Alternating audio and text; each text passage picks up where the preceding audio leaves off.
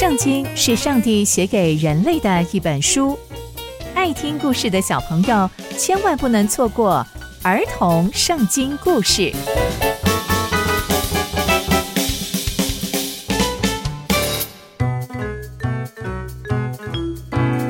各位亲爱的大朋友、小朋友们，大家好，我是佩珊姐姐。小朋友们，今天佩珊姐姐要跟大家分享的故事是约押平行叛变。我们在前一集中知道，大胃王派出亚玛撒去追赶示巴，但亚玛撒并没有在约定的时间前回来。后来大胃王又派出了亚比筛去追赶示巴流氓，但没想到啊，约押不但出现了，还对亚玛撒痛下毒手。接着约押就带着亚比筛继续追赶示巴流氓。那接下来又会发生什么样的事情呢？就让我们继续。听下去吧。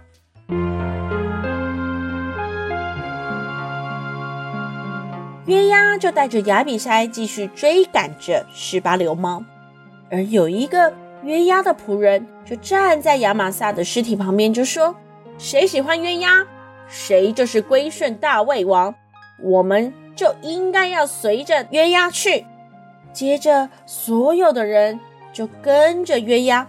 一同去追赶示巴流氓了。那示巴流氓在干嘛呢？哼，示巴流氓正在走遍以色列各个支派，他们都聚集起来，所有的以色列百姓都要跟随这个示巴流氓，所有的人都跟着示巴走。接着，所有跟随约押的人也紧追在后，他们呢就把示巴流氓困在一座城里面。这些跟随约押的人就把这座城给围起来，接着他们就撞击这个城墙，要把城墙撞倒。往上一看，诶，有一个聪明的妇人就在城墙上面呼叫说：“你们听我说，你们听我说，请你们跟约押说，请他走来这里，我有话要跟他说。”接着约押就走到那个妇人那里，他抬头看着城墙上的妇人，就对他说。你好，什么事？妇人就说：“你是约押吗？”他就说：“我是约押。”妇人就跟他说：“请你听我说，我想要问呐，因为古人常常说，只要在亚比拉求问，事情就会成全。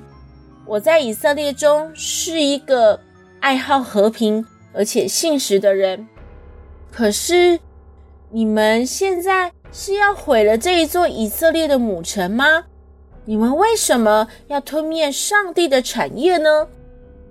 约押就看着他说：“我绝对不会吞灭这座城，也绝对不会毁坏这座城。事情不是像那个示巴这样说的。你听我说。”约押就把示巴流氓的事情都告诉了这一个妇人。所以呀。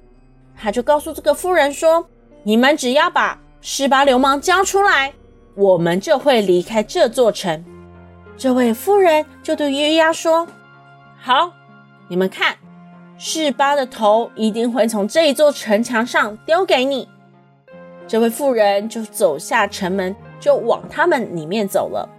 接着，他就去说服了所有以色列的支派，他们也把示巴交给了约押。而且约押呢，接到示巴流氓之后呢，他就吹了号角，所有的人就离开那座城，回到自己家里去了。而约押也带着示巴流氓回去见大卫王。约押也信守承诺，完全没有伤害这座城。后来回到耶路撒冷去之后，大卫王看到了示巴流氓的结果。他呢，也让约押成为了以色列所有军队的统帅，并且提携了很多很多的大臣。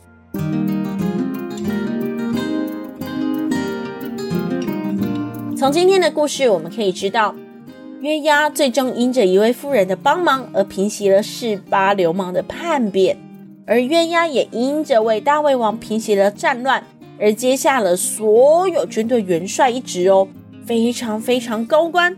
但我们也知道，约押为了这个官位做了不好的事情，伤害了他自己的同事，那约押会是真心帮助大卫王吗？那接下来又会发生什么样的事情呢？刚刚佩珊姐姐分享的故事都在圣经里面哦，期待我们继续聆听上帝的故事。我们下次见喽，拜拜。